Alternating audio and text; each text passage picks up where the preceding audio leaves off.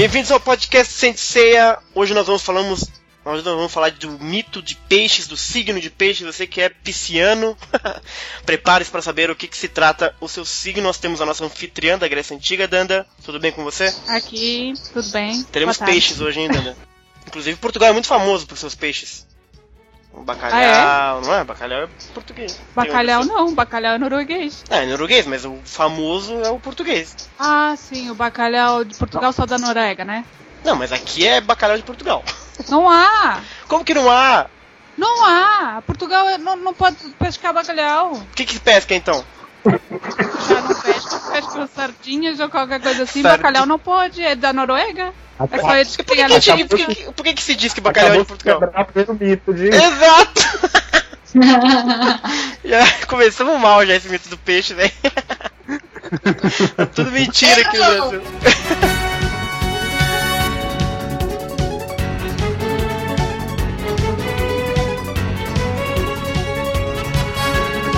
Temos também, então, depois dessa.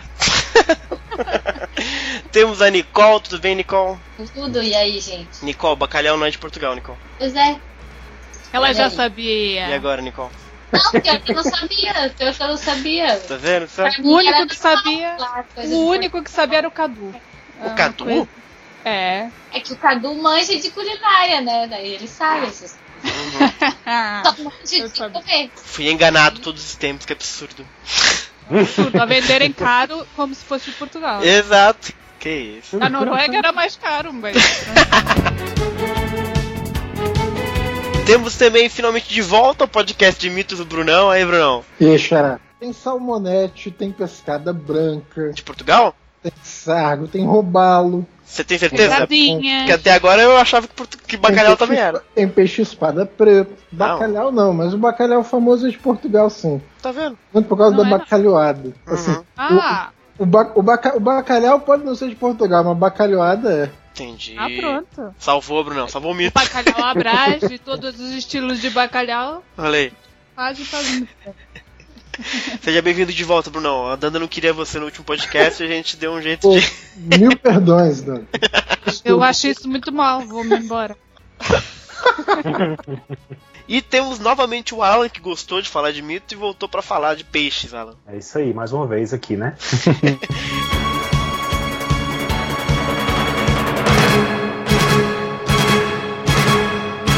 o... Alguém aí de peixes? Não. Nope. Não. Não. Se bem que é meio, é meio indecoroso ficar perguntando o signo dos outros, vocês não acham, não? Por quê? Eu Por acho. Quê? Não, acho que não. É esquisito. Você não perguntou, você não perguntou do Capricórnio? Você para de zoar meu sotaque, Danda. Aí, Brunão, vê se pode, Brunão. Perderam o respeito, Brunão.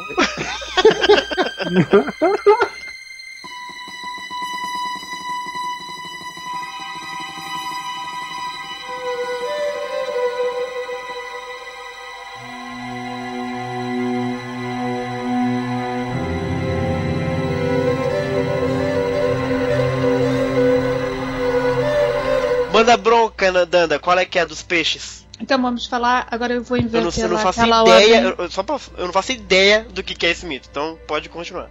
Pois, mas é isso, eu vou inverter, eu não sei, deixa eu ver aqui na pauta, é que eu acho que eu vou inverter alguma ordem que tá aqui, pode e... ser. Agora? É, agora, Como assim imediatamente. Assim, não, é que eu vou falar primeiro da Afrodite para poder falar do. Da Afrodite? Do ah, é. entendi, entendi. Não é mal. Não é mal, pode falar. Porque o Afrodite, como vocês bem sabem, é a fonte do nome do Cavaleiro de Ouro, então pode ir. então, Afrodite significa nascida das espumas.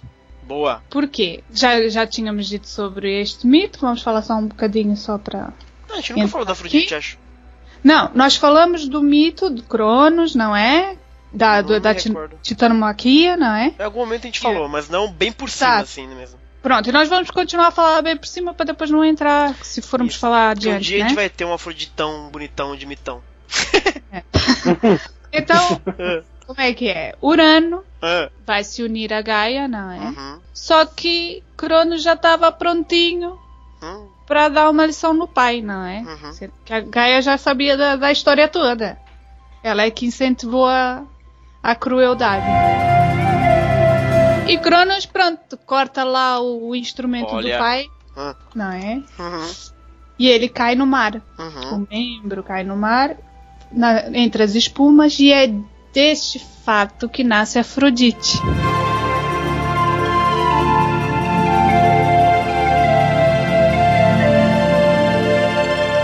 Certo? Que situação. Céfiro vai pegar, vai pegar o a Afrodite, que é o vento, não é? Vai conduzir a Afrodite até o Chipre, onde ela vai ser recebida pelas horas. Nós já falamos das horas, certo? Uhum. Que é Astreia, Eirene e Onomia. Uhum. E lá ela vai ser criada. Boa. O que, que ela significa? Ela significa o atrativo sexual. Ai, ai, ai. Pronto. Portanto, ela é ligada à beleza, ao amor carnal, ao matrimônio.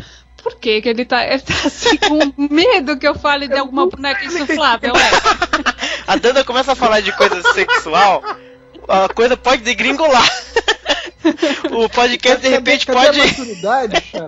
Eu tenho, eu tenho que tomar cuidado com a classificação etária do podcast. Pronto, eu, não- eu não vou, eu não vou falar de. Quer dizer.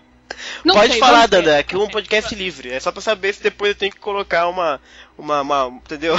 Uma taxa Uma taxa, exato. Só pra saber.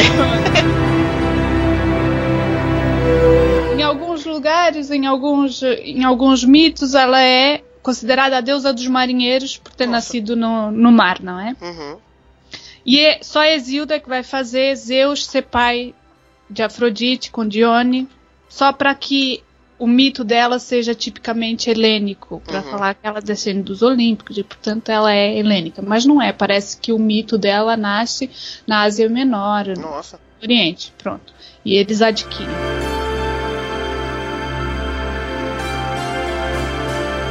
Portanto, ela tá ligada com o mito do juízo de pares. Verdade, eu lembro disso. Que é, pra, pronto, muito por alto, vamos, vamos aqui falar um bocadinho, que é o fato de Tétis e Peleu vão comemorar as suas bodas. E eles convidam todos os deuses, menos Eris, não é? Já sabe por quê. Justo, né? Justo, né? é justo. É, claro. E ela fica danada, né? Uhum. Convidou os outros, não convidou ela. O que, que ela faz? Armou pra cima do pessoal que tava lá na boda, nas bodas. Agarrou numa maçã, colocou em cima da mesa e com uma inscrição assim: Para mais bela. Olha, Olha, simples e perigoso. Já viu, não é? Era Atena e Afrodite. A maçã é minha. É óbvio, não Que é? Você não tá turma. vendo que é pra mim? Uhum. mais bela. Deu-se uma confusão. Uhum. Armou essa confusão na boda dos coitados. Uhum. E cataram Zeus e disseram, ó, né, já que ele que é o chefão, ela assim, decide.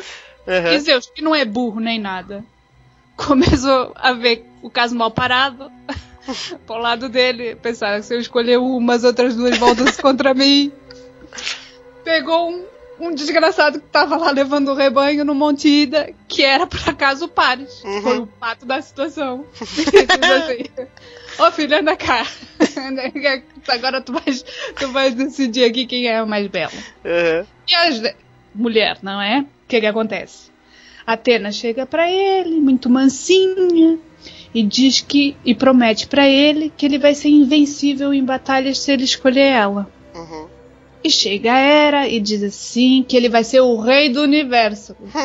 Tem a coisa, né? Partiu dali do, do bom em batalha pro rei do universo. Exato. Agora imagina lá o que, é que a Afrodite prometeu, Meu né? Deus. Pronto. Tá a ver como tu és? Pensamento sujo.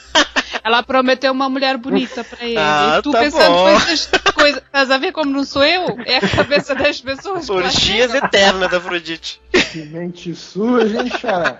Foi. Eu tenho mesmo, ué. Ué. Pronto, rolou mesmo, tá? Rolou porque a Afrodite também não perdoa ninguém. Exato. Quem engana Rolou quem? Essa. Afrodite aí, vai pra lá, ué.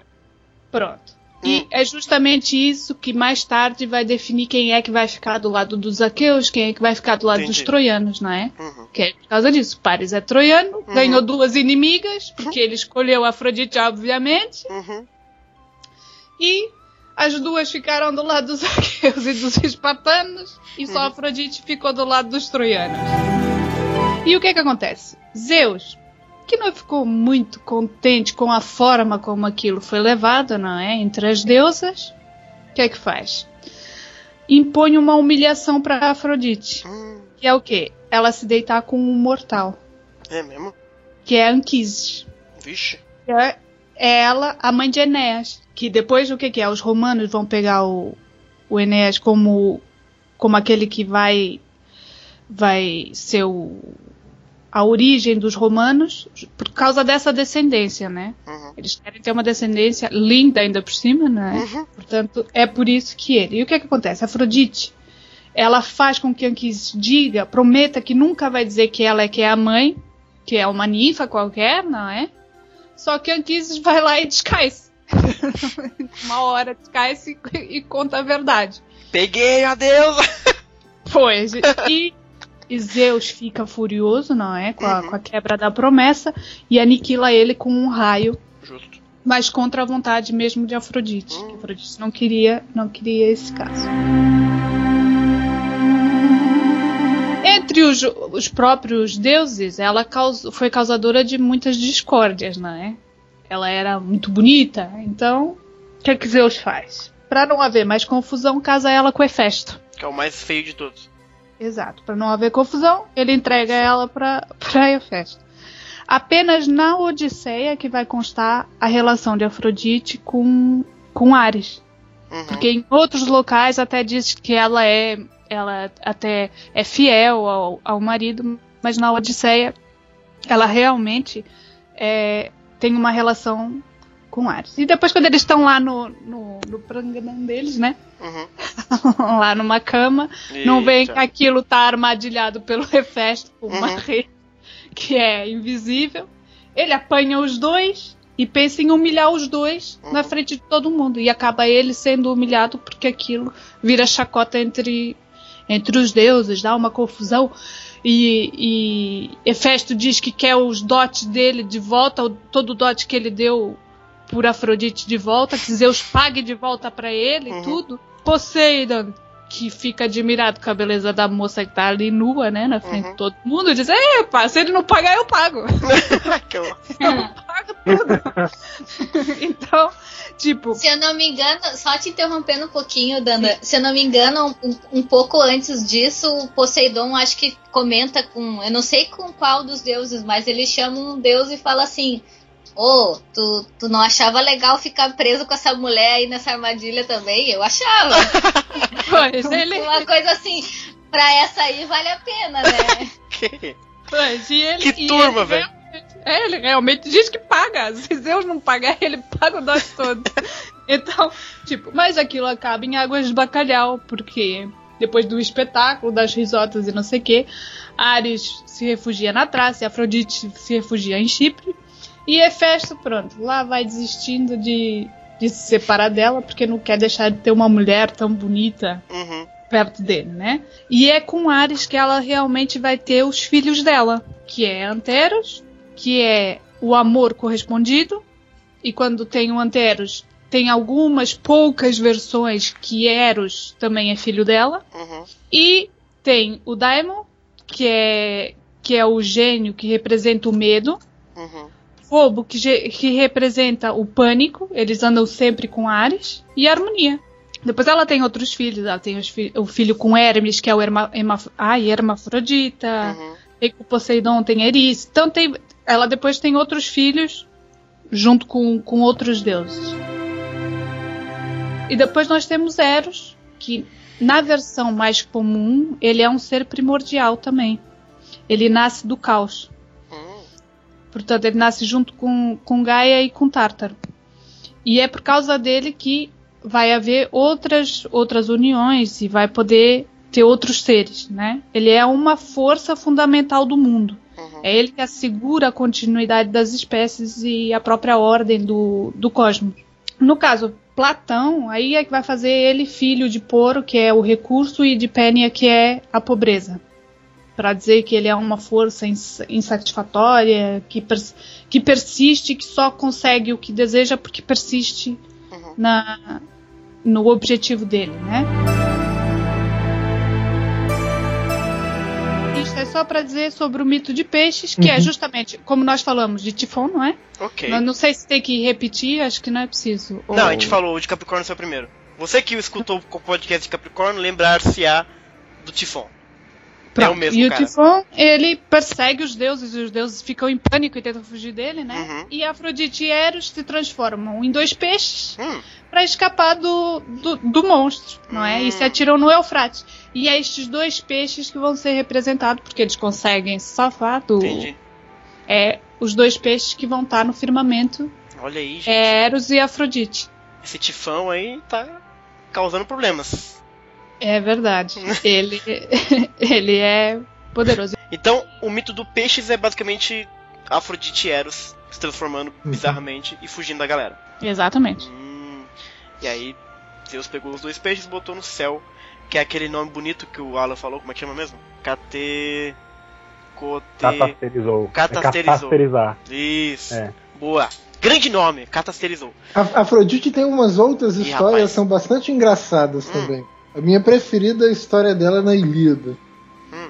No meio da guerra, favorito dela na luta, perigando morrer, Afrodite, que não é exatamente uma deusa bélica, Hum. resolve ir pro campo de batalha. É verdade. E no campo de batalha, pô, calha que o favorito dela tá enfrentando um cara que é um guerreiro super poderoso chamado Diomedes. O Diomedes Aristotle.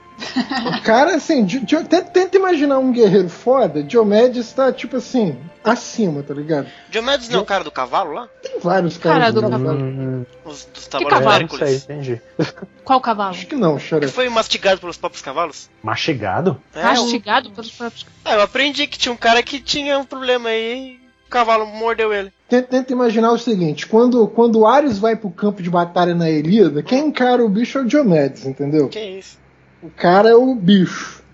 Então, Diomedes não, não reconhece que a Afrodite tá ali, fura ela com a espada. Uhum. Começa a vazar ambrósia do, do ferimento. Afrodite sai chorando pro Olimpo. Vai parar no colo de Zeus. Ah, o cara me machucou e tal.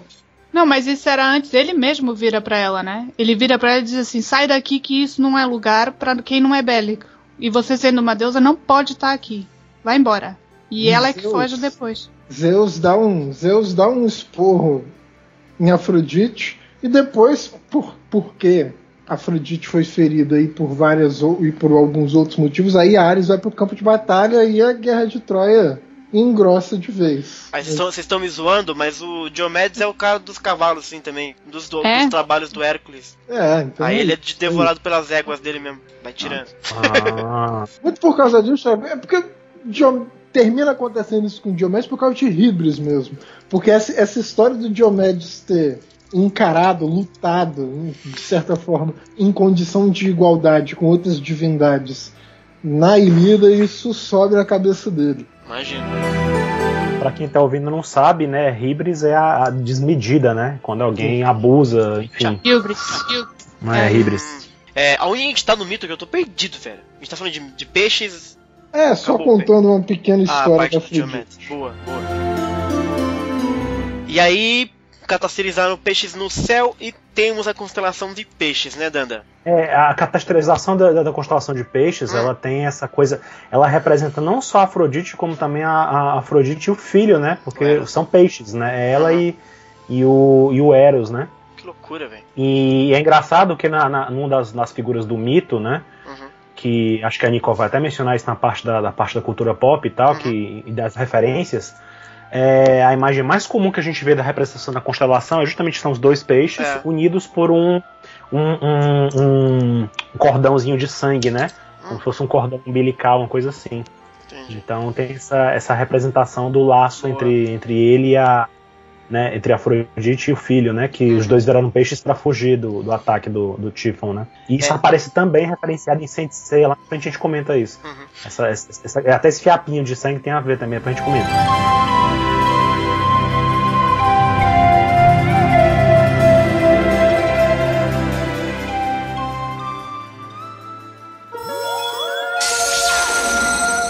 Vai, Nicole, vamos falar de cultura pop de peixes. Vamos. Já começou falando de bacalhau, né? A gente tem uma influência muito forte culturalmente. Pois é, pois é.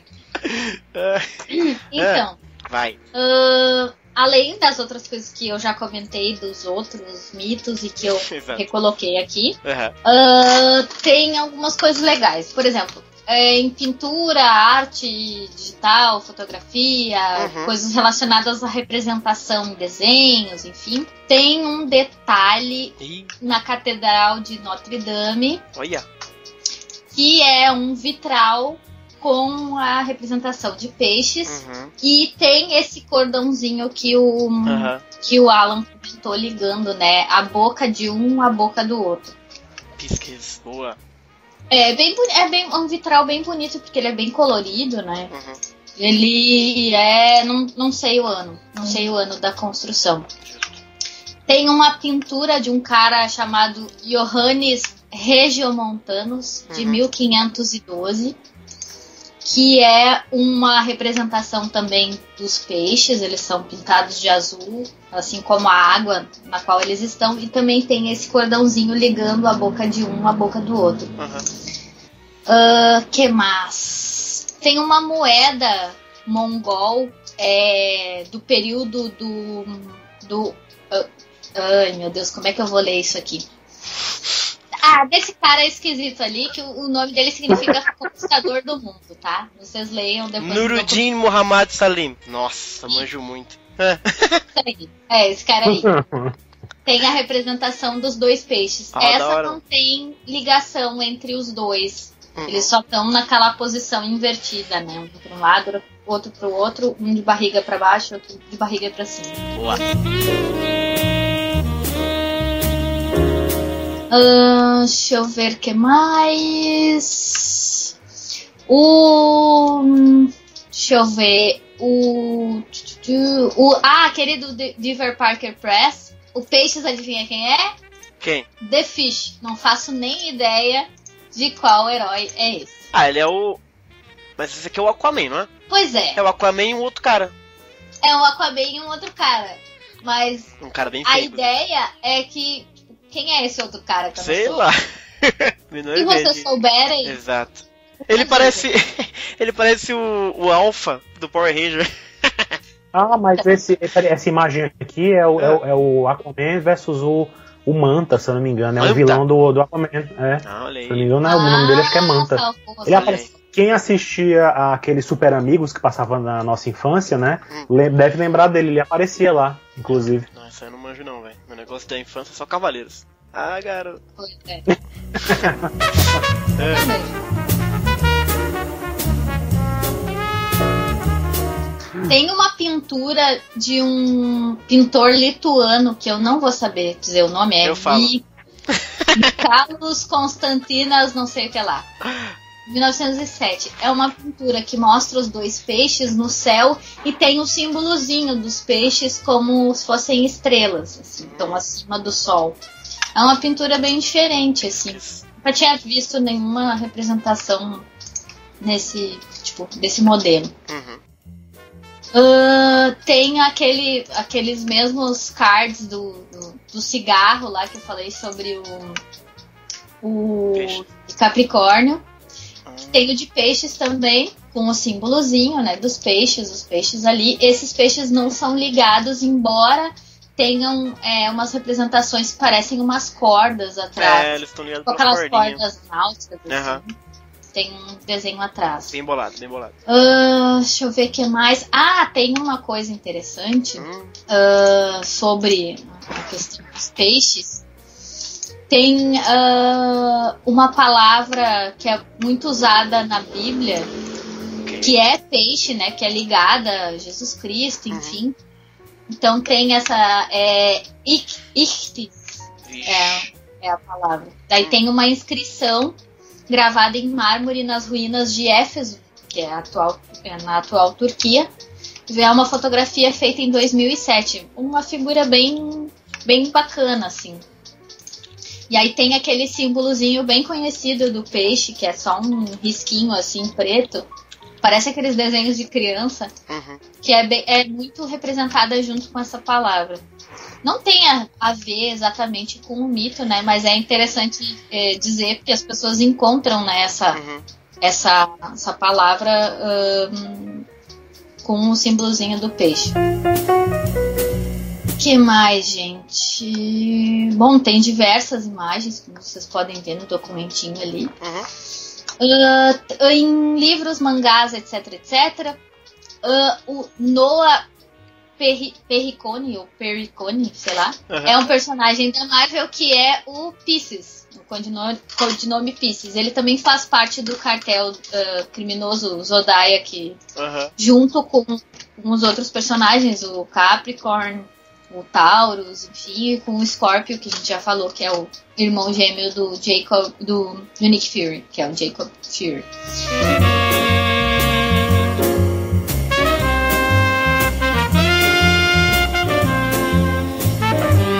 Em música tem. ah, Pieces é o nome de um álbum de jazz louco. de Art, Art Blake e and the Jazz Messengers. Tem uma música chamada Pieces no álbum, inclusive. Tem também a música do Oswaldo Montenegro, Aos Filhos de Peixes. A gente colocou os linkzinhos pro pessoal ouvir se quiser. Ah, e em moda tem todos aqueles editoriais que a gente já tinha falado também nos outros mitos. Uhum. O interessante é que, de- com relação a peixes, todos esses editoriais eles pegam a parte mais. Como é que eu posso dizer? Astrologicamente falando, dizem que as pessoas de peixes são pessoas muito distraídas. Uhum. Ou que são pessoas que têm a cabeça nas nuvens. Ih, Então, geralmente as representações é, relacionadas a peixes, elas têm muito a ver com criatividade, com sonhos, com fantasia, com coisas é, relacionadas a pessoas que são muito criativas e que nem sempre estão prestando atenção nas coisas que estão acontecendo na frente delas. Elas estão com a cabeça nas nuvens pensando em outras coisas Uhum. são imagens geralmente muito coloridas e que valorizam essa essa ideia do- da pessoa distraída, criativa, sabe? Uhum. Que, que tá sempre com alguma coisa na cabeça. Doideira. Então é, é legal dar uma olhada nessas coisas também. 40 correntezas sem nenhuma embarcação. É quando salta o precipício da responsabilidade. Tem uma queda pra ilusão. É peixe quando anda contra o vento, desafia o sofrimento e carrega o mundo com a mão.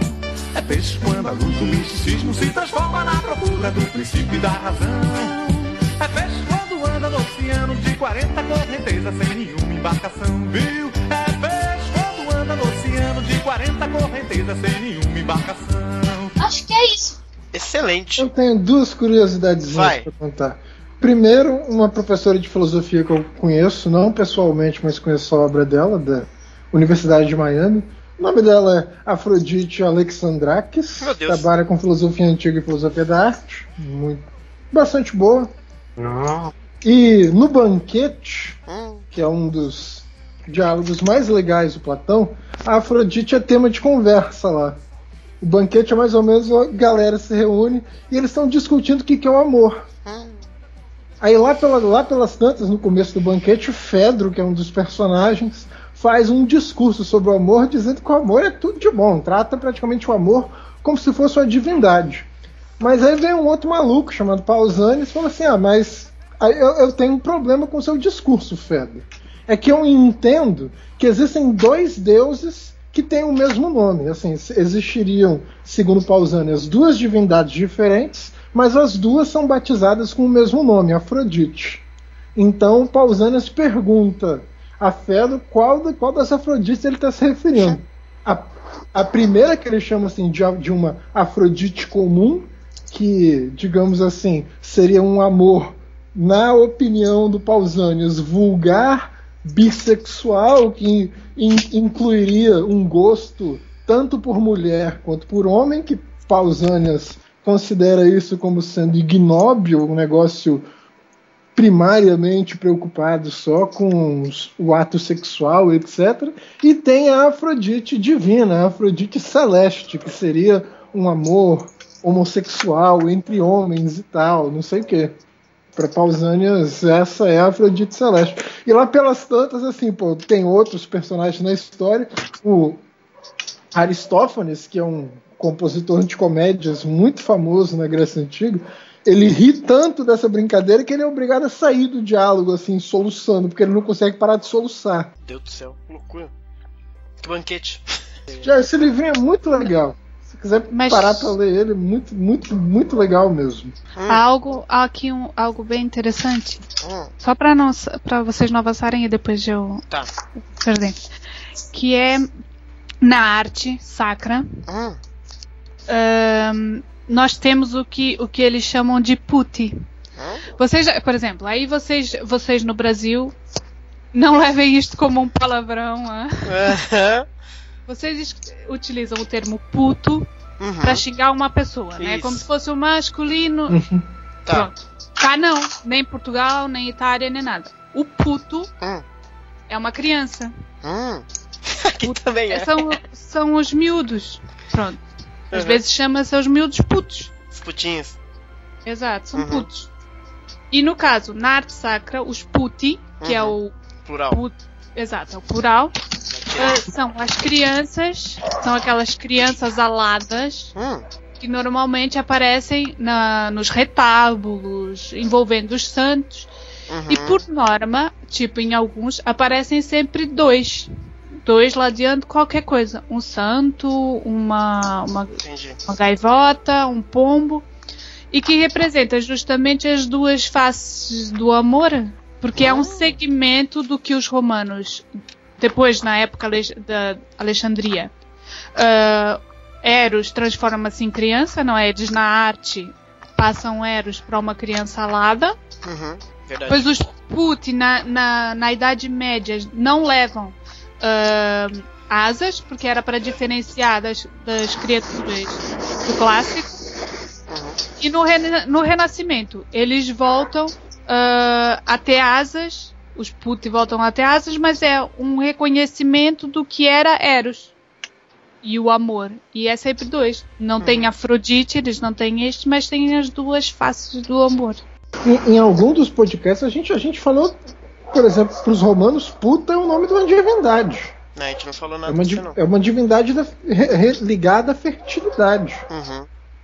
A gente que fala puta da forma É um mais escro- escrota e pejorativa possível. Exato.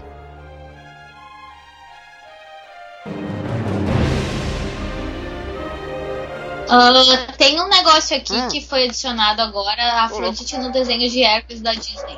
Olha aí. Ah, tem todo mundo naquele desenho também, né? Você vai falar disso? Bom, Pois não... é. Aí tem uma, acho que uma musiquinha, sei lá.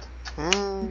Vamos falar, vamos É, falar toda de vida que a Afrodite a da Toda vida, toda Afrodite vida que a, que a Afrodite aparece na desenho da Disney, toca a musiquinha dela aparecendo numa concha e tá? É muito engraçado. Tem até um episódio em que o Ares, o Ares fica de saco cheio da música e aí ele pede pro Hércules arrumar uma. E lá no, no, no, no Hades, né, lá no submundo, pegar a água do. Como é o nome, como é o nome do rio que, que apaga a memória dos mortos? Extinge? Pronto. É. Perde pro Hércules e até lá pega a água do Estige pra ele beber e esquecer da música da Afrodite que não para de tocar toda vez que aparece.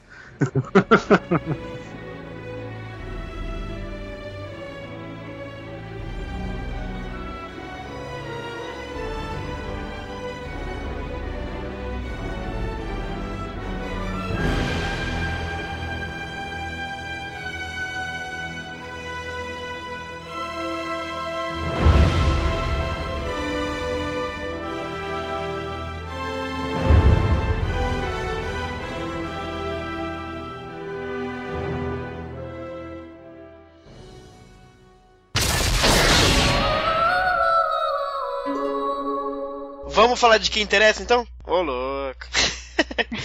do cavaleiro mais lindo do mundo.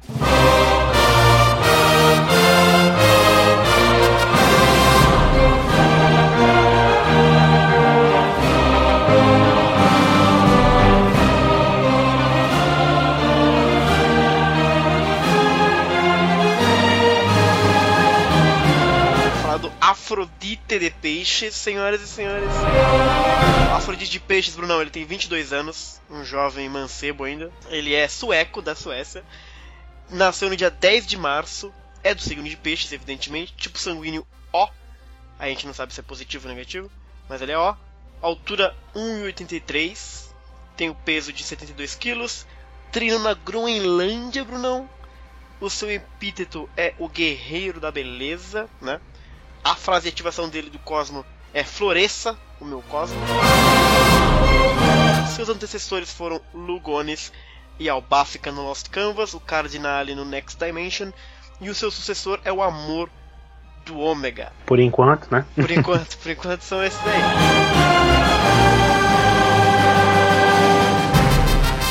A história do, do, do, do Afrodite a gente não sabe muito bem do passado dele, mas ele é o homem mais lindo e terrível de todo mundo. É assim que o Saga apresenta ele nas 12 casas.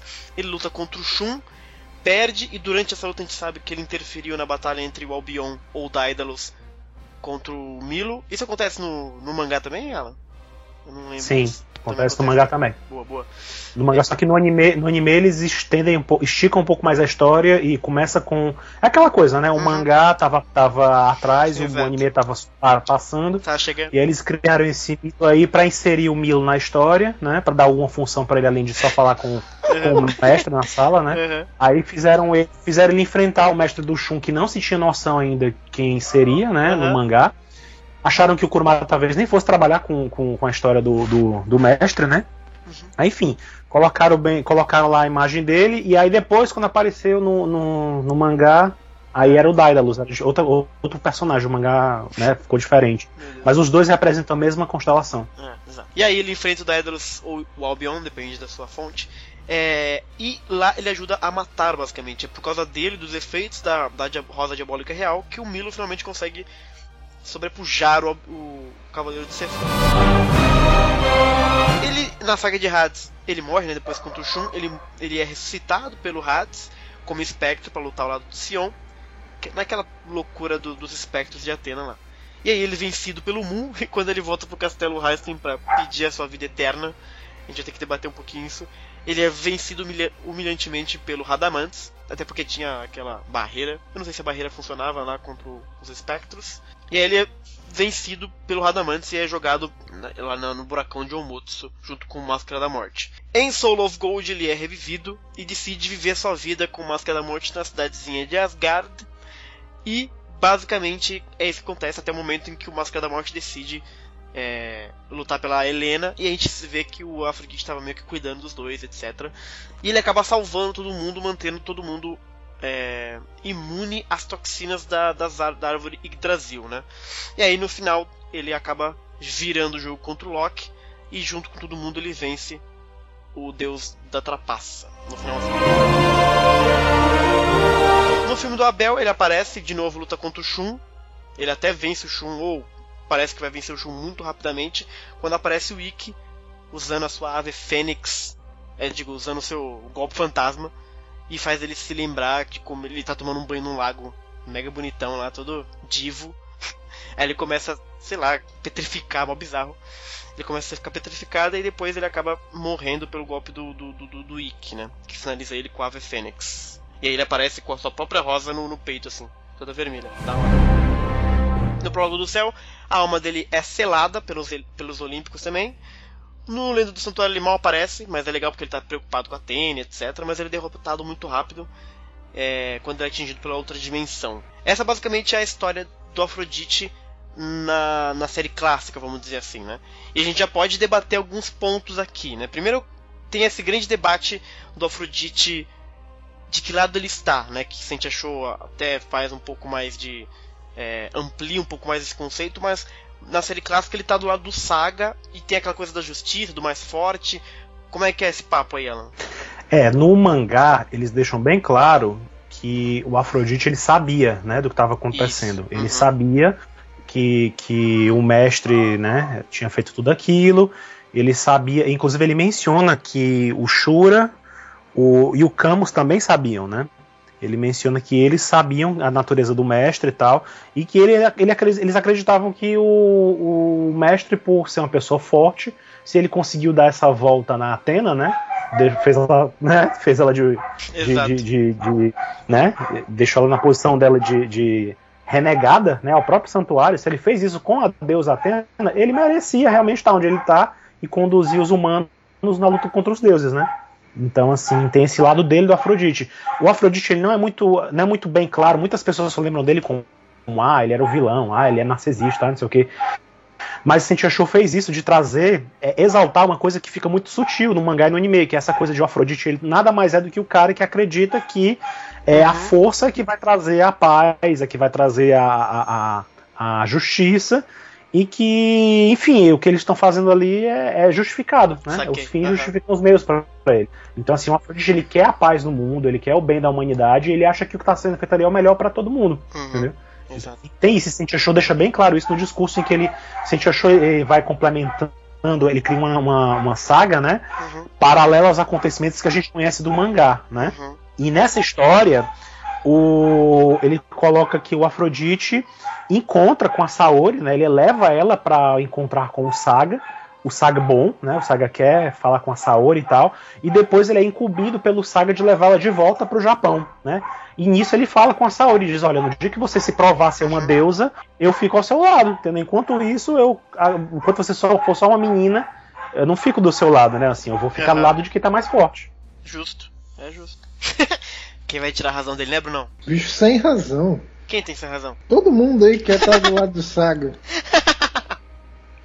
Ah, genial. Todo mundo cego. Todo mundo saga. Todo, todo mundo incorrendo em ribas. Todo mundo incorrendo em desmedido. Ih, Nicole, olha aí, ó, falando do saga. Ficou do lado do saga, tá errado, Nicole. É isso que eu quis dizer. O Chaka ficou do lado do Saga. pronto. Ih, rapaz. Todo podcast tem os dois verdade, vira Chaka contra o saga, gente. também. O, o Chaka, o Chaka, a desculpa do Chaka era que ele, segundo ele dizia, né, ele conseguia enxergar uma bondade dentro do mestre, ele conseguia enxergar alguma coisa que os outros não enxergavam. Ou seja, ele, ele via o lado bom do Saga, né? Ele não entendia, né, que, que, que o Saga nem era completamente mal e nem era completamente bom, né? Mas ele enxergava a justiça por trás dos atos dele, entendeu? Sinceramente, pra mim, o Chaka se deixava levar Hum. Pela situação tudo ali. Ele não tava, na- ele não tava como Afrodite e, os outros que É. achavam que ele tava fazendo aquilo porque ele era daquele jeito e era assim que tinha que ser pra ser bom, né? Não, o Chaka não. O Hum. Chaka ele via uma natureza boa por trás de tudo, de tudo. Ele, ele enxergava o verdadeiro Saga, entendeu? Então, é, pra mim, ele achava que aquilo de repente fosse temporário, enfim, nu- nunca, ficou- nunca ficou muito bem explicado as razões do Chaka, não, mas ele conseguia deixar bem claro. Uhum. é, ele, não, mas ele deixava bem claro que ele enxergava que apesar de todas as aparências ali, tinha algo muito bom atrás do Saga. Então, Você, você vê como o Chaka era- era... maneiro com Saga, né? Sei.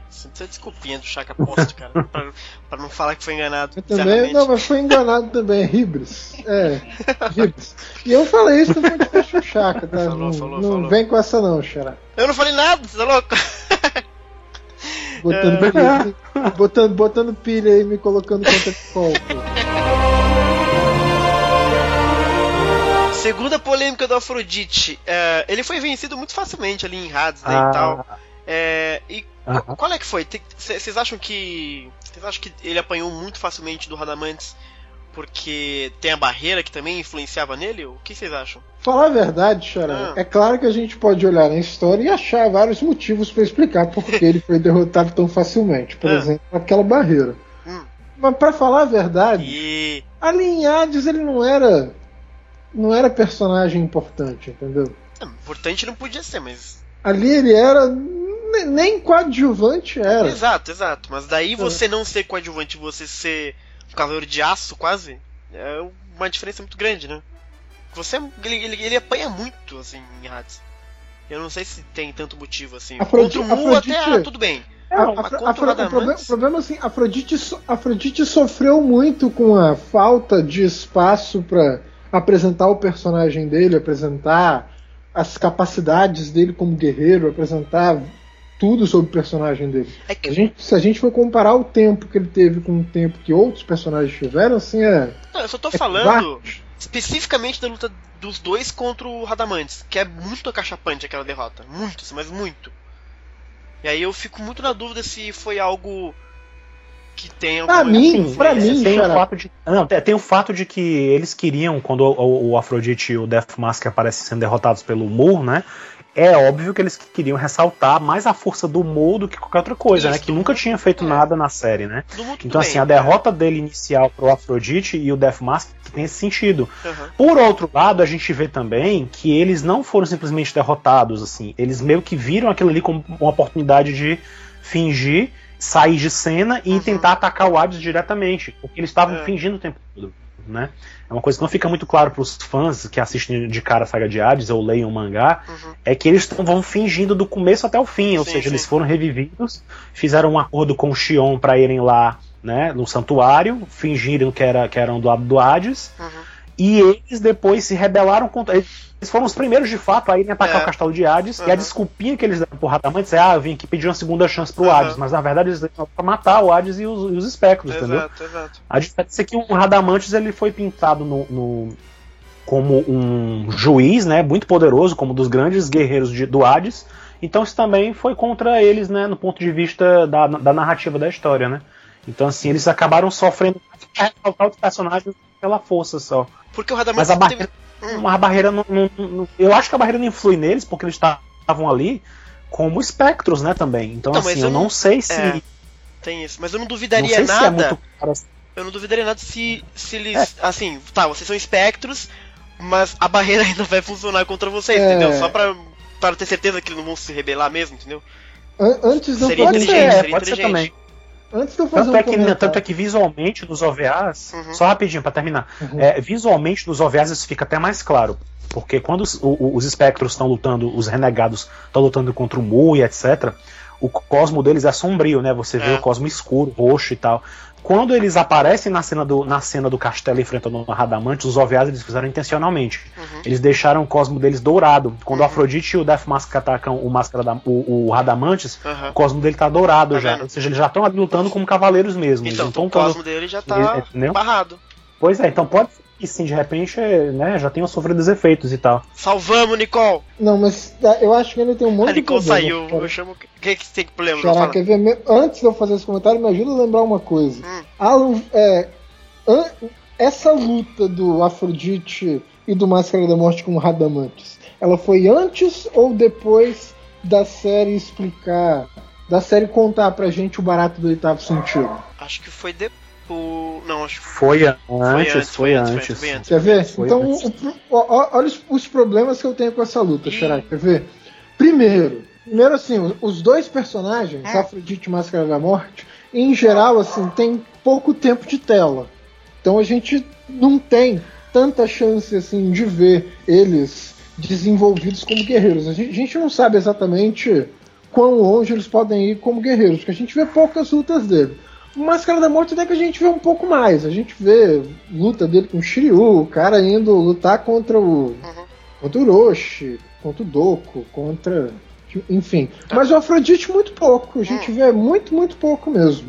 E na saga de Hades, assim, é, é uma parte fundamental da saga de Hades é você descobrir aquela parada do oitavo sentido, assim, é um negócio que a- praticamente habilita os Cavaleiros de Ouro a irem lá embaixo buscar o Hades para começar a luta, de fato, né?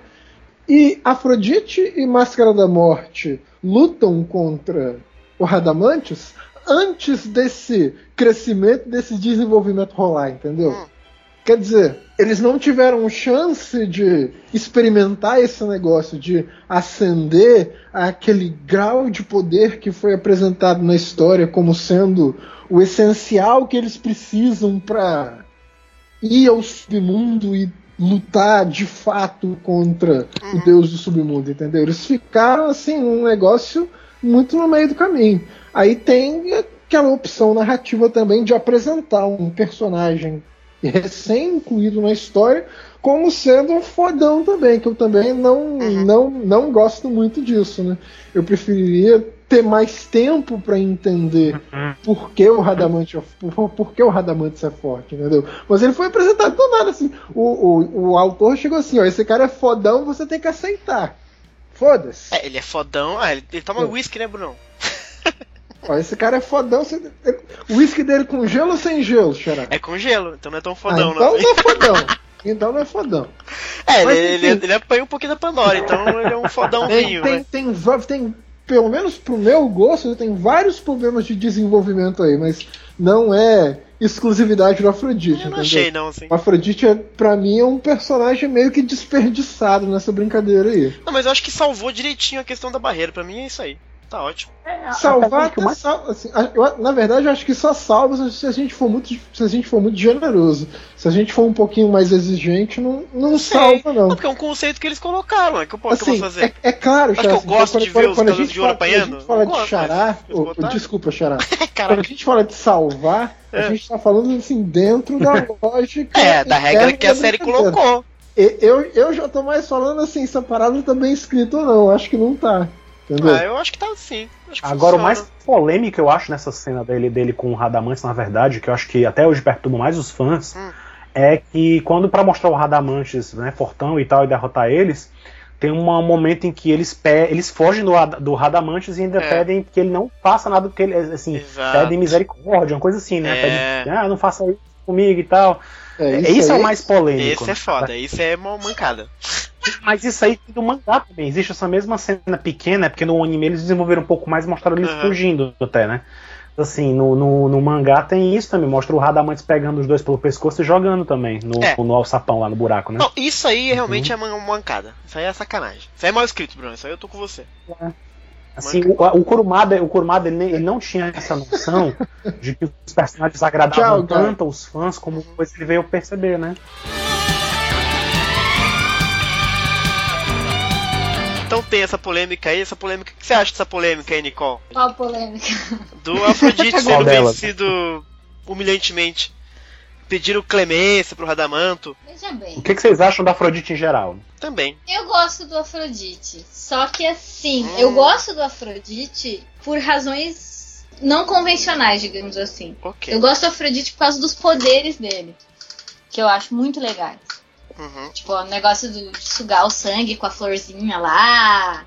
Um negócio assim de veneno e tal. Eu acho muito legal. Uhum. Hum, é. Aliás, eu acho uma sacada muito interessante que sejam rosas e veneno. Eu sempre gostei da- da- dos poderes dele, assim. Uhum. Um dos personagens que eu mais gostava também quando era pequena era o Afrodite, justamente por causa dos poderes dele, que eu achava muito bacanas, assim. Uhum. tipo, eu achava ele um dos mais poderosos, na real. Na minha cabeça Sim. era o Na época Afrodite eu também achava, cara. É. Na minha cabeça era o Afrodite e o Saga. A aparição dele nas 12 casas é uma aparição muito peculiar, assim, porque todos os outros você entrava na casa e eles apareciam, ou um deixava passar, sabe? Mas a Uhum. primeira aparição do Afrodite, que era só a silhueta dele brilhando assim, e o Saga falando que esse é o cara mais terrível do mundo, ele é lindo e ele é louco, não sei o que lá. Aí você ficava, caraca, meu Deus, que cara que é. E ele era o último, sabe? É o décimo segundo. Sim. Então, teoricamente, ele realmente ele era o mais pica mesmo, né? É, É, engraçado. É. Era isso que eu achava, assim. também quando- achava, eu é. assistia. A Hades que deu de uma. certa forma, o- deu- o Cavaleiro de Peixes é a última linha de defesa. né? Exato, ele é o Então último. ele é tem, que ser o, ele tem que ser o Aldo Borogodó mesmo. Exato. É que Hades realmente deu essa. Por isso que eu falei muito dessa polêmica do Hades. Acho que não só Hades, Xará, quer ver? Ah, que é, e os tem, filmes também. Tem, um outro, tem outra coisa de Sensei que é. É. muito bom, muito bom mesmo. Só que eu acho que também machuca um pouco o personagem do Afrodite, Hum. que é o filme do Abel. É verdade. é. Sim, era disso que Mas machuca falar todo agora. mundo ali, né? Não tem nenhum que se salva. Só o Saga se salva ali, olha lá. É, o Saga é porque o Saga dá uma Então, só ele. homérica no Mas se você pensar nos Dourados no Abel, porra. Sabe, o É, Camus não, e o Shura também... junto, sabe? Mas é que o filme é um negócio respeita, mais né? rápido, então também não Exato, dá pra ficar sim, com sim. aquela coisa de mil anos os caras batendo neles até serem derrotados e tal.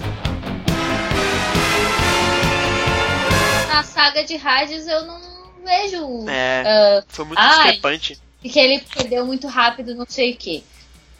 Pensando pelo. Bom, não, não sei se tem muita saída, não. É, enfim, né? Não E- sei, não, não sei. Não sei dizer.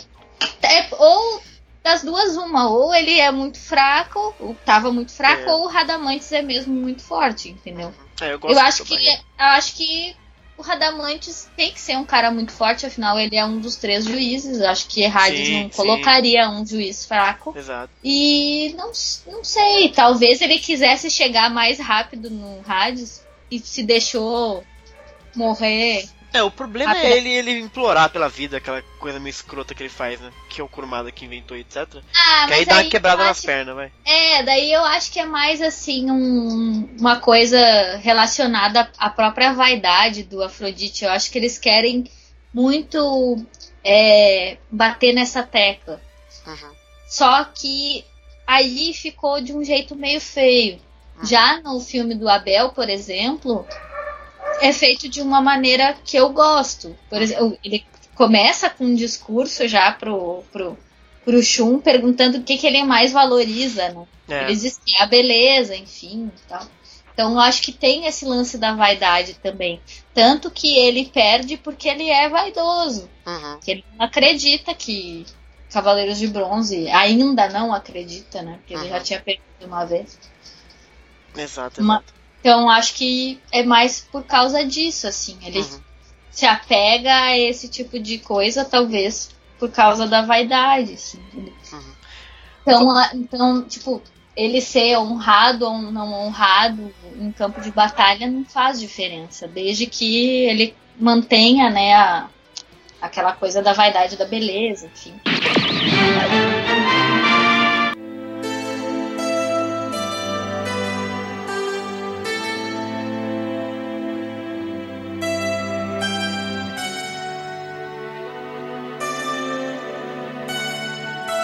Vamos falar sobre as técnicas então do Afrodite? Que tem bastante coisa pra falar? Danda. Vamos. Ele tem três golpes que são bem bonitões. Ele tem o rosas diabólicas reais, Royal Demon Rose, que é- são as rosas vermelhas, que são aquelas que tem né, toxinas, que deixa o cara. tira os cinco sentidos, inclusive, né? Que o Seiya cai no jardim de flores e ele completamente fica zoado. É, e um ataque também frontal muito, muito interessante, que é basicamente os ataques que ele usa em Soul of Gold. As rosas que cobrem o caminho não são rosas comuns. São rosas envenenadas, plantadas e cultivadas em jardins reais do passado, com o objetivo de bloquear qualquer invasor. São rosas diabólicas. Assim que você aspira o pólen ou toca nos espinhos, a sua função física diminui e perde os cinco sentidos até finalmente morrer. Rosas diabólicas reais! Ele tem os rosas piranhas, que são as rosas negras que cortam tudo, mordem tudo, cujos espinhos são extremamente potentes, eles conseguem corroer qualquer coisa. Sinta o terror de minhas rosas negras! Dancem, rosas negras! Dancem, rosas piranhas! E finalmente tem a rosa sangrenta, Bloody Rose, que é uma rosa muito interessante que ele taca no coração da pessoa e suga todo o sangue do coração da pessoa até a rosa ficar vermelha, sangrenta. As rosas vermelhas das rosas diabólicas reais levam à morte lentamente.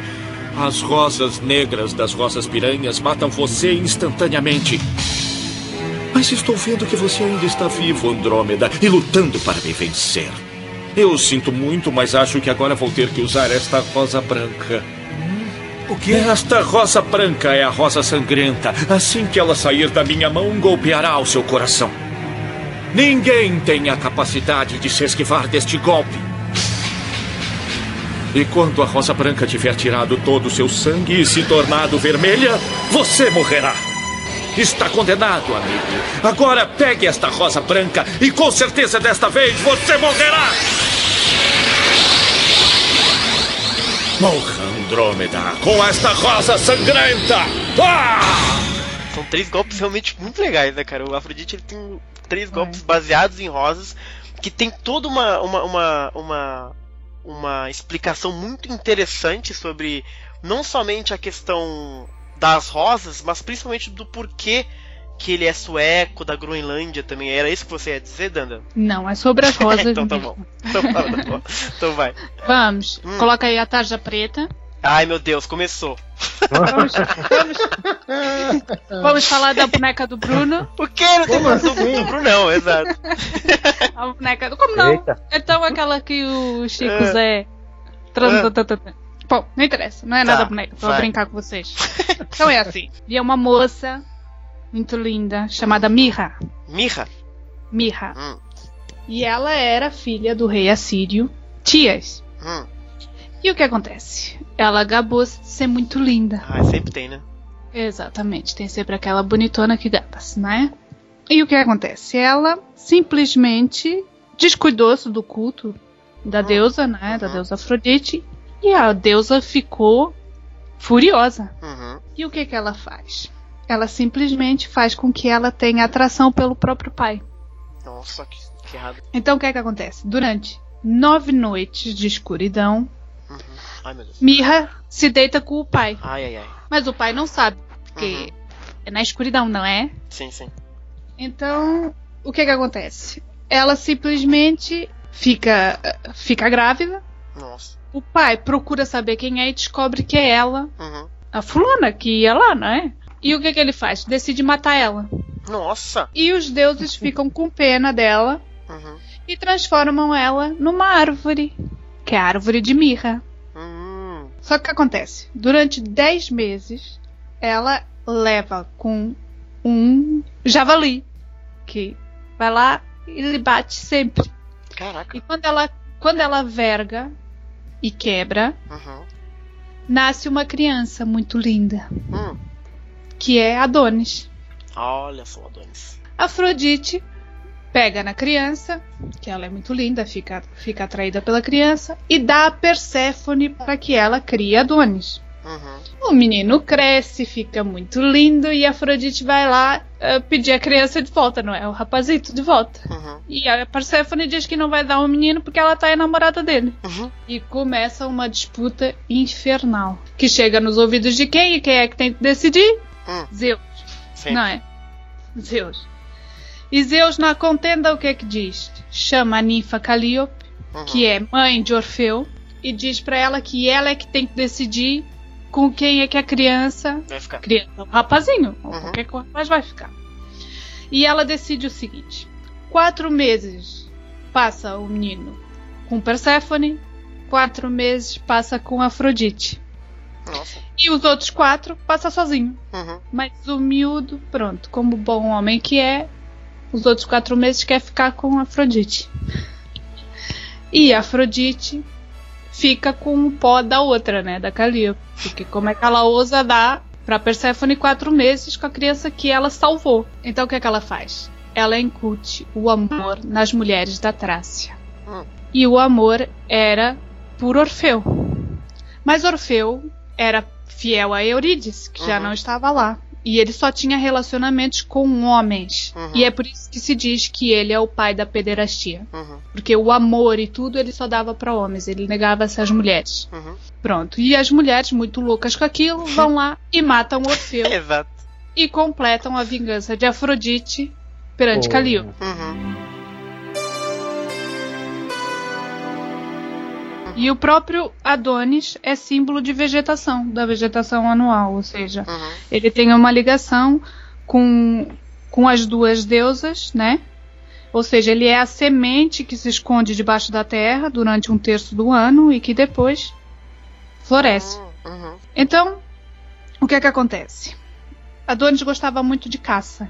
E ele morre corneado por um javali. Meu Deus. E esse javali dizem que pode ser Ares, né, com ciúmes de Afrodite, podia ser Apolo, porque Afrodite mata o filho de Apolo, porque este vê ela se banhar e ela mata ele. Uhum. Mas é um javali que realmente mata Adonis.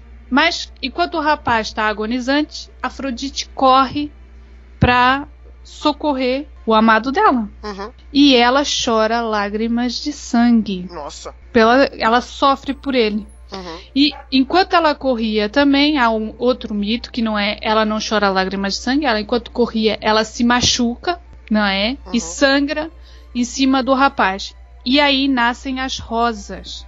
Olha. As rosas vermelhas nascem nesse mesmo nesse mesmo local onde ela é, cai o sangue de Afrodite, Uhum. que é o símbolo do amor frustrado. Que É a isso? frustração Uhum. dela, ou seja, as rosas brancas já existiam, não é? Elas brotam e mancham-se com o sangue de Afrodite. Uhum. E o que acontece? Forma-se um jardim, que é o jardim de Adonis, que as, as meninas, as meninas puras, iam regar e em seguida morriam envenenadas pelo, pelo sangue daquele amor que foi frustrado Uhum. pela morte de Adonis. Olha aí, gente. Aí, ó, interessante. Vai tirando. Vai tirando. O é um gênio. Elas, elas regavam com água e Uhum. acabavam por morrer ali mesmo nos campos e serviam também como de, de adubo para essas, Entendi. pra essas flores. E o próprio sangue delas era absorvido para alimentar Uhum. as rosas. É giro, não é? Bonito. Hum, Ah, Eu, eu acho genial. Que Eu acho isso, genial. Mas por, outro- por outro lado, eu fico pensando assim. Ah, Quer dizer então que aquele, aquele corredor que o Sei e a Marinho tentam atravessar ah. é tudo frustração amorosa do. Frustração amorosa do Frofro? Pode Eu acho ser, que ué. não. Ué. Eu acho que. Não, eu, não tem. é. eu acho que não. Eu Pô. acho que deve ser, deve ser qualquer Coitado, coisa. tô, tô até com pena do cara agora. Tá com pena de quem? Do Afrodite? Sim, pô, aquele corredor lá, a frustração amorosa do cara, eu tô até com pena agora.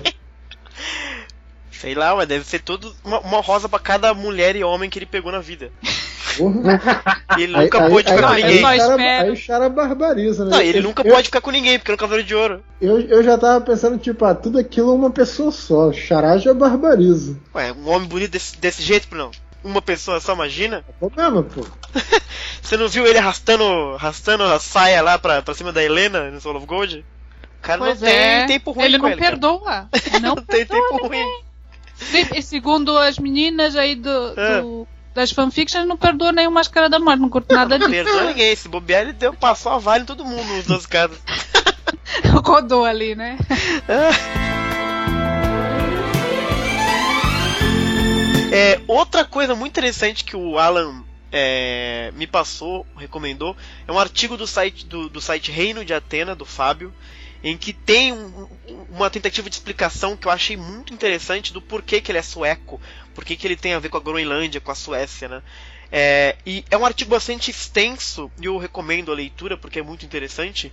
Mas basicamente ele diz sobre a história da floriografia, a linguagem das flores Hum. e como isso era muito foi trazido da Pérsia para a Suécia, inclusive é, pelo rei Carlos, o rei Carlos XII, que trouxe a arte da Pérsia para a Suécia.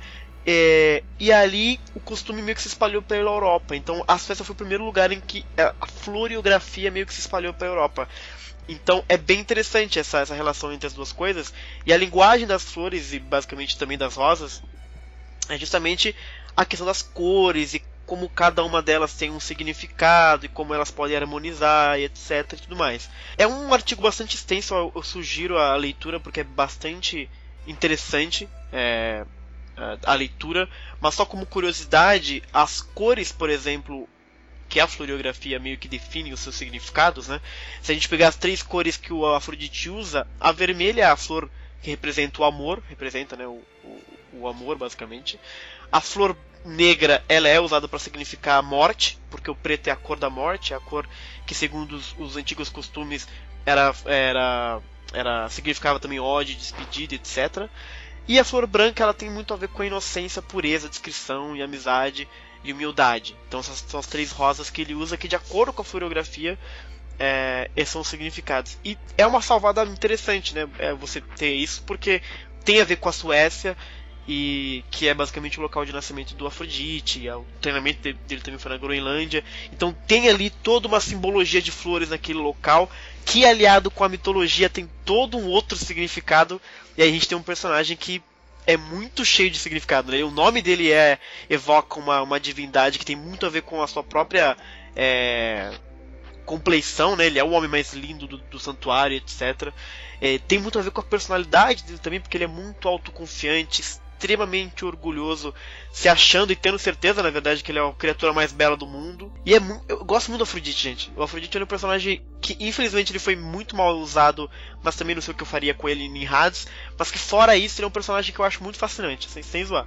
Sem tirar. Ah, só, Hum, eu- eu só queria acrescentar uma coisa sobre a história das rosas, né? diga, diga. Eu não sei se alguém tem essa referência, mas no próprio mangá, né, o Afrodite ele chega a comentar com o Shun que as rosas eram utilizadas em castelos, rosas envenenadas eram utilizadas nos jardins dos castelos para defender Aham. também, né?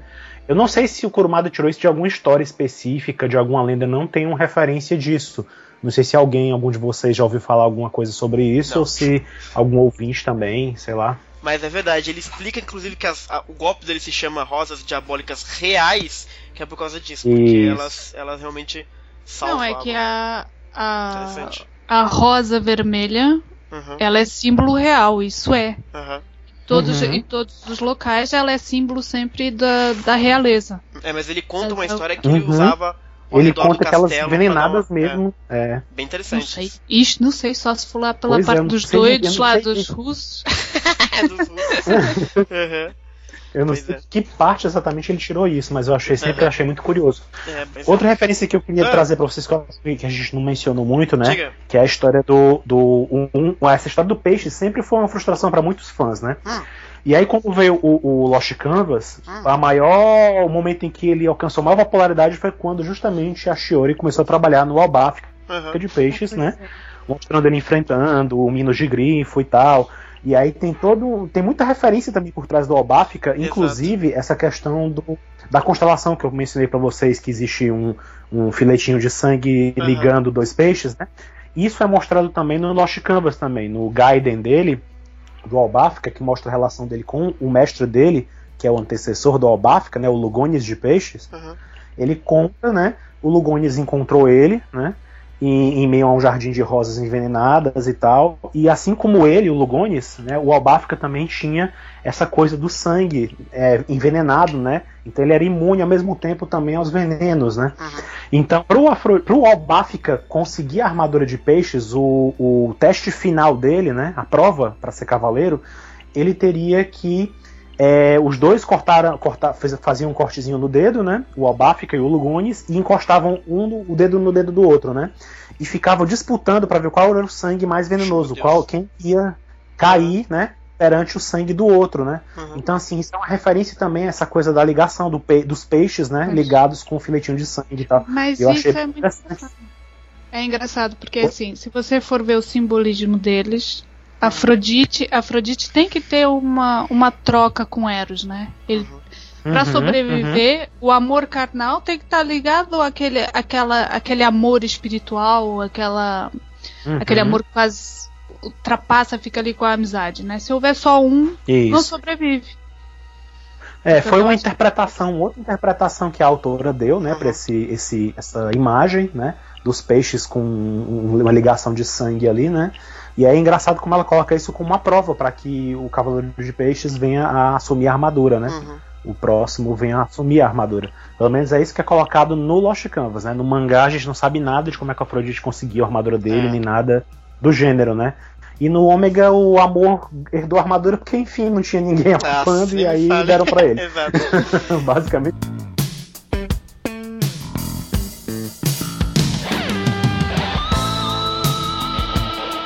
Só, só um pequeno detalhe, Vai, Fernando. vai, A coisa dos, dos jardins venenosos é verdade. É mesmo? Olha Aham, aí, ó. tem, tem castelos na Inglaterra que tem jardins assim que só tem planta que é Venenosa. venenosa, assim, não, não, não exatamente rosa, Aham. entendeu?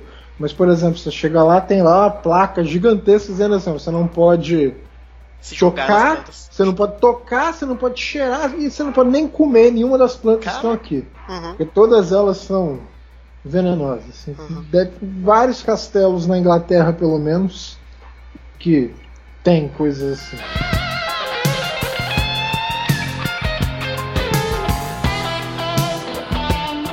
E a provocação que eu ia fazer é assim, vendo vocês falarem dessa questão dos dois peixes, da ligação, da coisa do Eros, que é mais humano, o amor humano, etc. Será? Seria, na verdade, será que o Máscara da Morte é o outro peixes do Afrodite? Porque eles estão sempre de Olha. duplinha. Você para com isso. Ué, Não tem nada a ver. Agora a máscara da morte. ele é o humano, ele é o louco, da, Ah, o louco das ideias. Querem que, eu diga, querem que eu diga como é que o Afrodite conseguiu a, Ai, ai, a ai. armadura? Ai, ai, ai, Eu Danda. digo, ele comeu Olha. o Saga, e o Saga deu. Que que foi? Como é? Peraí. What? Como é?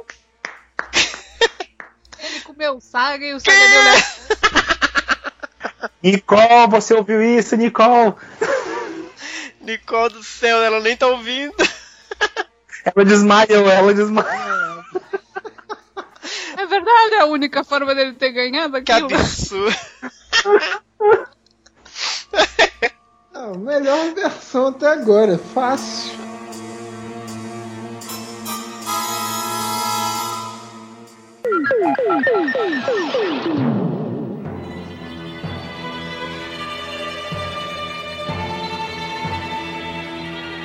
É, sobrou alguma coisa do Afrodite? A única coisa que sobrou é a tal da polemiquinha que o Afrodite é um daqueles personagens de Sensei que tem a pecha ocidental de ser viado, de ser homossexual. Que é, é bastante curioso porque ele. A série nunca trata mas disso, que é muito Con- interessante. Convenhamos, Xará. Isso é problema do nosso público ocidental aqui. Exato. Lá exato. no, lá, no lá no Japão é até estranho, assim, na verdade, o, Hum. o, o estereótipo de homossexual no Japão é o cara musculoso, fortão, só Caraca. sunguinha, tá ligado? Entendi. Tenta imaginar aqueles, cara, aqueles caras que vão luta livre, de Uhum. só de sunguinha. Tipo, ma- maluco de MMA, vai lutar Sim, só sim. de sunguinha, todo bombado, todo Uhum. musculosão. Isso que é estereótipo de gay lá no Japão. Entendi. Zangief, por exemplo, do Street Fighter, é, é gay. Entendi. Ele, calma, ele é gay é- canonicamente ou você tá. É gay canonicamente. É mesmo? falando. A Capcom apresenta o cara como gay. Caraca, não sabia. Não sabia disso. Mas é, eu também não sabia até pouco tempo. Uhum. Que louco. Mas enfim, esse que é o estereótipo de gay lá. O, o Afrodite não. não para um público oriental, aquilo lá não é um É, estereótipo. o, o Afrodite ele é aquele andrógeno japonês, né? Aquela, aquela, aquele, aquela categoria que acho que o Alan já falou, que é o tal do Bishonen, né? Que é Uhum. o personagem que ele é muito lindo e as pessoas amam ele, etc. É, mas eu acho muito. O Afrodite, pra mim, ele é o cara que corta pra qualquer lado, assim. Ele, Mas nos ele gregos também Helena. pensavam assim. É, então. Portanto, ele tem a beleza dos, dos antigos gregos. Mas eu acho importante a É. gente falar porque eu acho muito, muito, muito horrível quando as pessoas ficam com essa coisa muito pejorativa em cima dele de ser Uhum. gay e tal.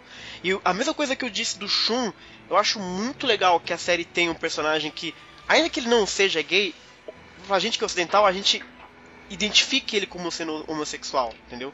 Porque é natural no universo de Sensei que ele seja assim, ninguém liga pra isso, porque é normal, como o Shun na nossa visão também é, como o Misty na nossa visão também é. Porque isso, de uma certa forma, quando você tem 10 anos, eu meio que aprendi que o cara que passa batom e é mais afeminado é normal, porque os- o Shun não tá falando nada sobre isso, o Saga não tá falando nada sobre isso, entendeu? Então, se nesse mundo de Senseiya isso é normal, por que, que no nosso não pode ser normal, tá ligado? Então eu acho muito legal esse, esse, esse, esse valor, cara. É um assunto não, não muito abordado assim diretamente. O Kurumada Exato. é, é, ele não não tem ele não para pra pra abordar isso Uhum. e, e- e dizer eu acho que tem até uma frase que eu não sei não lembro agora se tem no mangá mas no anime tem Uhum. quando o Shun enfrenta o Afrodite ele quando ele segura a mão do Afrodite para não atacar o Sei e deixar o Seiya passar né Uhum. ele fala exatamente algo, algo desse sentido, assim, olha, eu não gosto de pensar como que isso ou aquilo seria algo que um homem faria ou deixaria de fazer, Uhum. mas agora eu vou agir, eu, vou, eu estou agindo aqui, vou enfrentar ele sozinho, então eu Uhum. sou homem e tal, ou seja, ele ele, ele tem aquele discurso de que o Kurumada pra ele não tem isso de que isso é de mulher, isso é de Exato, homem, Exato. entendeu? Até o fato de, positivo, cara. até ser taxado de homossexual não, não é pra ser uma coisa pejorativa. Não deveria ser tomado Exato. como ofensa por ninguém, entendeu? Assim, então, de um do jeitinho muito, muito sutil dele, ele, ele deixa bem, bem assim, na, na- essa questão da sexualidade, ele não aborda, porque pra ele não é, não, não é para ser o mais importante ali. Os cavaleiros estão aí lutando, o que eles lutam tá acima de qualquer. Não tem ninguém tá se pegando no santuário, ninguém tá, não tem isso, entendeu? Assim, pra ele, o- o- é o sacerdócio, entendeu? Assim, então é, tá acima de qualquer coisa mundana, seja a vida cotidiana, seja a sexualidade, enfim. Quando o, o que está acontecendo ali é uma, uma luta por alguma coisa que está acima de qualquer coisa. Esse é um discurso que o, que o Kurumada sempre diz, assim, que às vezes você. É, as pessoas são muito de modinhas, ou são muito de, de, de fazer isso, ou aquilo outro, ou achar que é normal a pessoa ter que é, crescer, casar, ter família e tudo mais. Então, viver a vida sempre se divertindo. O Kurumada tem esse discurso de dizer que isso é só o que as pessoas impõem para as outras, entendeu? Não, não quer dizer que é para ser assim, entendeu? Que é uma regra que todo mundo tem que seguir assim. E isso se aplica a vários outros estereótipos em geral que ele acaba colocando sutilmente ou até mais né, abertamente, mas que ele não aborda isso diretamente. Ele não para de ah, o Afrodite. Eu acho isso muito bom, cara, porque isso, pra gente que tá do outro lado do planeta, com outro tipo de cultura, é muito. Porque geralmente, é, essas obras sempre têm. Essas obras que eu digo assim. é, o audiovisual sempre tem personagens que são homossexuais e tal, e, e faz uma grande coisa disso, sabe? Ah, ele é super não sei o que lá, e ele fala coisas, etc. E ele é muito julgado, tanto positivamente quanto negativamente, pelos seus pares do próprio daquele universo e tal. E sem ser não, o cara simplesmente Uhum. é e foda-se, ele luta, sabe? E ninguém tá nem aí com isso. E eu acho muito, muito positivo isso enquanto sociedade, sabe? Então, eu acho que o Kurumada fazendo esse tipo de escolha, colocando personagens que pra eles para ele deve ser normal assim sabe na, na, na cultura japonesa etc sem fazer nenhum juízo de valor só deixando ele existindo naquele mundo e ninguém comentar sobre isso eu acho muito interessante muito positivo então eu acho legal a gente sempre que a gente falar do Shun é, do Afrodite do próprio Mist que vai ter mais pra frente é, levantar isso porque você vê no fandom de Cavaleiros uma uma virulência muito grande por causa disso, sabe? É muito idiota, porque a pessoa não tá entendendo o que, que a série tá falando, basicamente, né? E eu acho bacana só levantar e pontuar isso de uma maneira mais. mais severa, né, Brunão? Uhum. Corretíssimo, Xará. Corretíssimo. Mas é uma pergunta importante, Hum. Que você levanta aí. E aí, Xará, Mist ou Afrodite? Afrodite, o Afrodite é muito mais bonito. Mist ou Afrodite, queridos? Vocês dão armadura pra ele? Eu dou armadura, não dou mais nada, mas eu dou armadura pra eles. Pô, Xará, como assim? Dou, mas aí também não. não-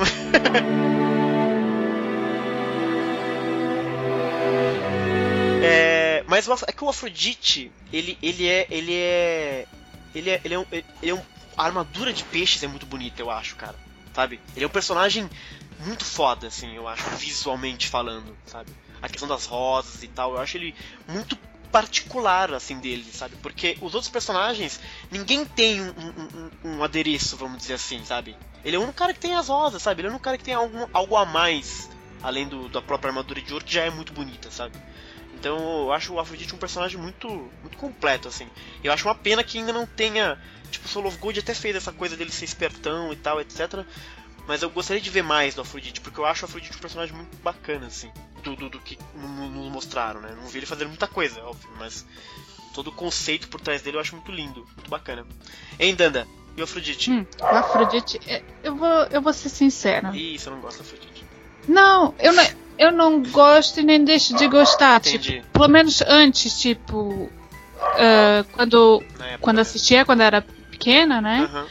Eu tinha o preferido lá, que era o Máscara da Morte, que eu tinha do Máscara da Morte. Ah, mas não. E gostava muito do Chaka. Mas, tipo, do, do Afrodite ficava, né? Tipo, era um Cavaleiro de Ouro, tá? Bacana. Eu vou. Eu apenas passei a ver o Cavaleiro de Peixe, não Hum. é? Foi com o Albáfica mesmo. Uhum. É, quando gente. eu li. E depois já era o Albáfica, mas o Afrodite continuava a ser aquele personagem que eu não desgostava, mas. Uhum. E realmente, posso falar, como muita gente se queixa, né? É, só agora que gosta do, do Afrodite, Uhum. não sei o quê. Yeah, mas eu tenho, eu tenho mérito da dúvida, porque ela, ele, eu não, não desgostava. Mas É, passei a gostar Aham. no Soul of Gold, não é? Pra além que acha tudo nele é muito. É muito atrativo. Aham. Tipo, não só a própria armadura, como, como o personagem em si se mostrou muito atrativo no Soul of Gold. Uhum. Tudo que ele não mostrou antes mostrou. Teve uma evolução magnífica dentro do que, do que mostraram na saga de Hades. Aham. Quiseram passar dele, Exato. né? É. Teve uma evolução maravilhosa, como, como comentamos com no caso do, do Máscara da Morte, que vamos falar dele, né? Uhum. Hora. E no caso, todo este, este poder, né? Que é todo floreado, podemos dizer assim, Exato. floreado. Muito mais do que qualquer outro. Exato. Atrai, atrai principalmente o pessoal aqui, né, do, do sexo feminino. Ah, né? vá. É, é um chamativo Chamativo. pra nós, não é? Entendi, entendi. Assim, pra- eu não sou saga, mas gosto dele. Nicole, e o Afrodito? Então, Ela não eu acho o Afrodite legal. Aham. Eu sempre gostei dele, na real. Não, É, né? não vejo nenhum problema com o personagem. Claro que tem toda aquela questão da vaidade e tal, que ele é bem filho da puta por causa disso. Exato. Mas eu acho ele um personagem bem humano, assim. Bem. Tipo, não é o cara que. Ele, ele é um cara que tá na posição, digamos assim, dos mocinhos. Mas não é necessariamente uma pessoa completamente boa. Também não é uma pessoa completamente ruim, entendeu? Exato.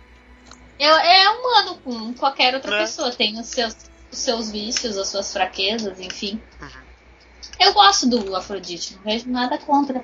Claro que no Soul of Gold ele foi resgatado brilhantemente, assim, né? Não, não há nem. Não há mínima dúvida sobre isso. Mas eu acho que até então ele, eles realmente forçavam mais esse lado dele da vaidade mesmo. Acho que por isso que tem certas coisas que ele acaba se ferrando, mas é mais por causa da vaidade, assim. Que Sensei tá sempre cheio de mensagens, talvez seja uma das grandes mensagens, mas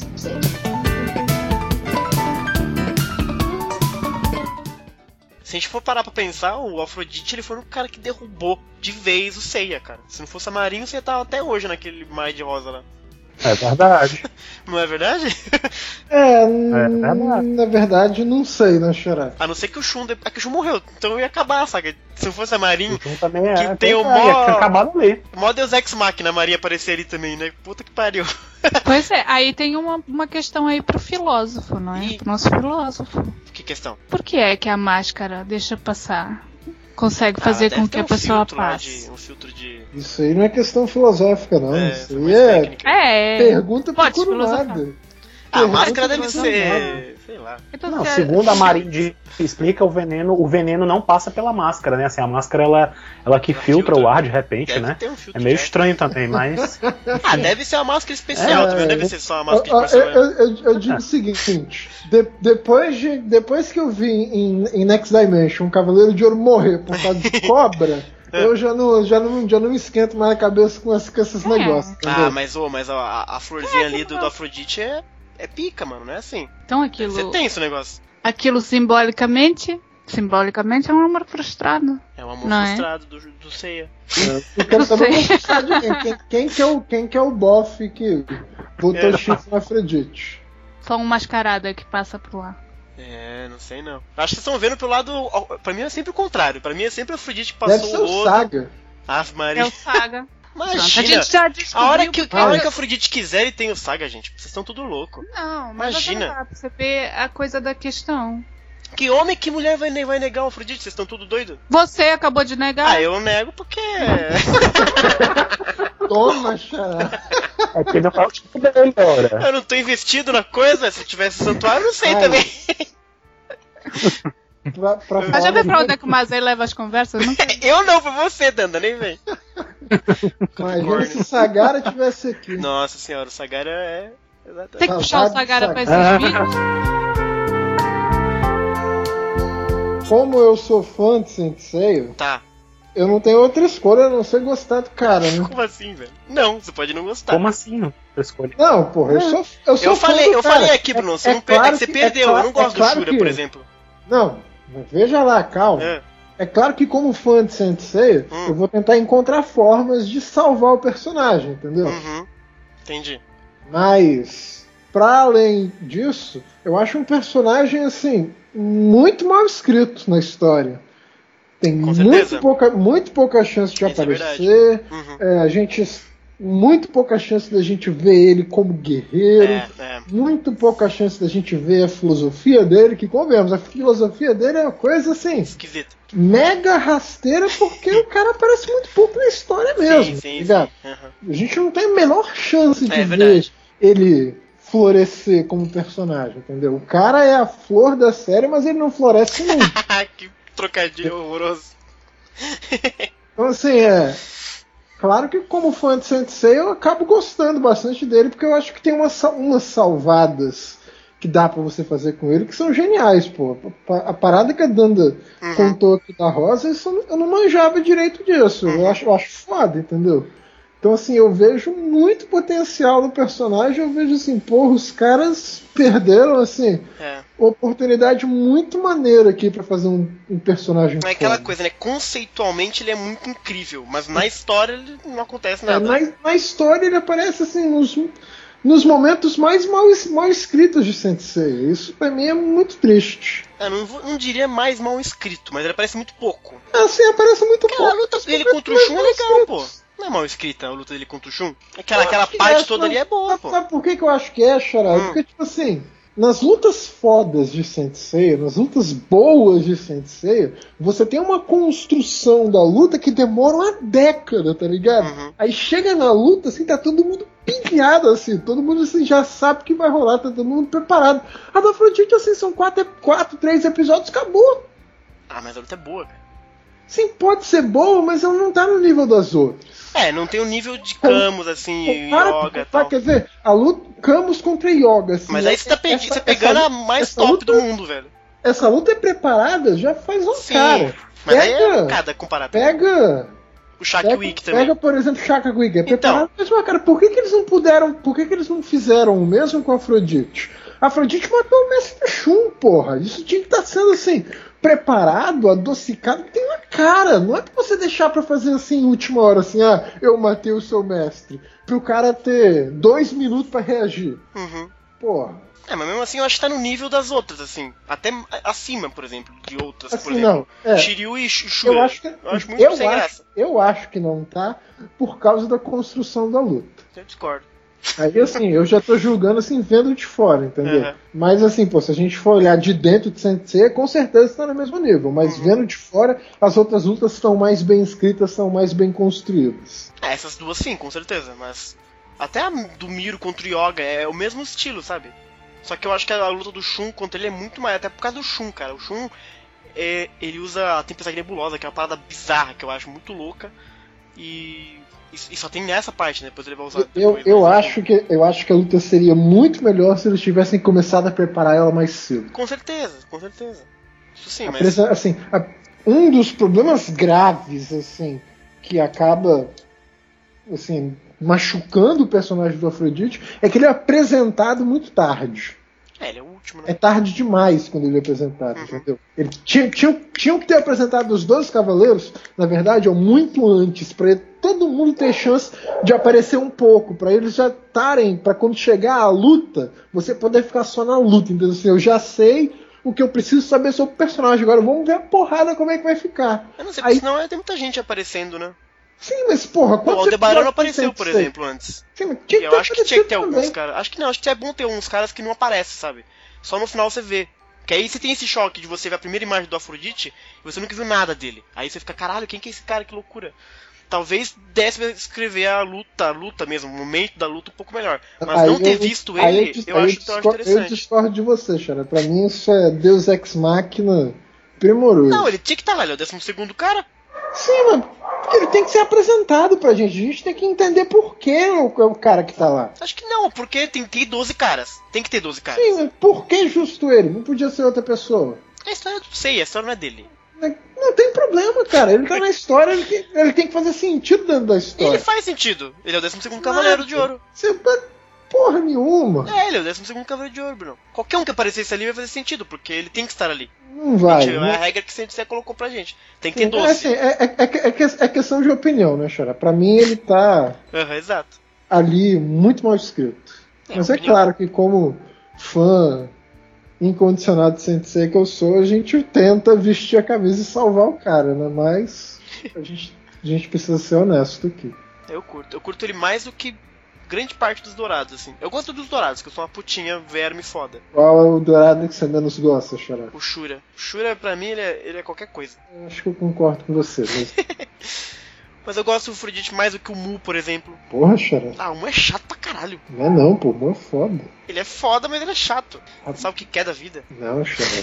Pô, quando, Enfim, quando, é. quando, quando o Mu conta pro Shiryu que ele vai ter que dar o sangue dele todo lá, rapaz. O Mu tá muito doido lá. Então, exato. Eu não entendo do Mu. Um dia que a gente fizer o podcast do Mu, a gente vai falar bastante sobre ele. É, é melhor deixar a gente vai se Né? estender mais nesse podcast. do Mu. Exato. Mais alguma coisa do Afrodite, senhores? Eu Esqueci tenho alguma duas coisa? curiosidades ainda, né? Vai, manda ver. tem curiosidades. É, o Afrodite, no, no, Hum. no Japão, ele é dublado pelo Keiichi Namba, É né? verdade. E ele também dubla outro personagem importante na história de Sensei, Aham. né? Ele dubla também o Julian Solo, o Poseidon, é a mesma voz. Olha aí. Hum, Em Soft Gold ele teve a chance de dublar os dois personagens. também, né? Exato, exatamente. E é aquela história do visual do Afrodite que a gente comentou no mito do no, no, pod, no podcast do Capricórnio, né? Aham. Que o Afrodite, ele estava explicando antes, né, que a Bandai estava produzindo os bonequinhos e tal. e não tinha até então uma imagem oficial do. E, Ironicamente, né, a gente gravou os dois podcasts juntos, né? Afrodi Uhum. O Capricórnio e Peixes, justamente eram os dois que na época que a Bandai, que a saga começou, eram os únicos Cavaleiros de Ouro que a gente não tinha ainda a imagem definida, Uhum. né? Todos os outros já tinham aparecido antes, de um jeito ou de outro, né? Então, assim, é, se bem que o Camus vai aparecer pouco depois, mas ele apareceu ainda antes do que, né? Uhum. E aí eu até encontrei a imagem, enquanto eu tava falando com, quando a gente tava gravando, eu encontrei a imagem que eu tinha Hum. da primeira aparição do Capricórnio e do Afrodite sem. do Capricórnio e do Peixes sem terem as suas imagens definidas. E aí vocês abrirem aí no, no, no- link que eu compartilhei com vocês na, na fonte, né? Na, na pauta, vocês veem a imagem, como vocês veem como era a primeira imagem do, Olha do Shuri Camus, ó. Essa imagem- diferente. É, você vê como ó, a cabeça dele era lisa, o cabelo dele era liso. Parecia realmente que ele tava usando um elmo, né? Aham. Então, assim, o anime se inspirou muito nessa, nessa neutralidade que o Kurumada colocou no começo, né? Pra fazer as imagens genéricas que a gente conhecia. Por isso que o Afrodite, nas primeiras imagens do anime que a gente via, né, nos materiais aqui brasileiros e tal, a gente via aquela imagem do Afrodite parrudão e tal, com uma sombra nos olhos, sem, sem parecer nada com o Afrodite que a gente conhece. É, né? não tinha que a gente batom, passou. não tinha nada. Pois é, porque realmente ele era neutro. O Kurumada não tinha definido ainda o que, que seria o Afrodite, como é que seria o jeito dele e tal. Então, assim, essa era a imagem que se tinha no mangá no começo, bem no começo das 12 casas.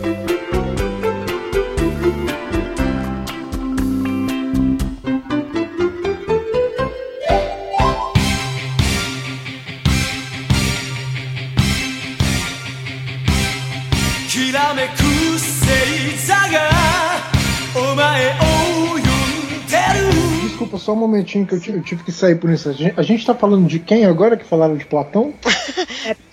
de Eros. É. Ah, ok. Ok, muito obrigado.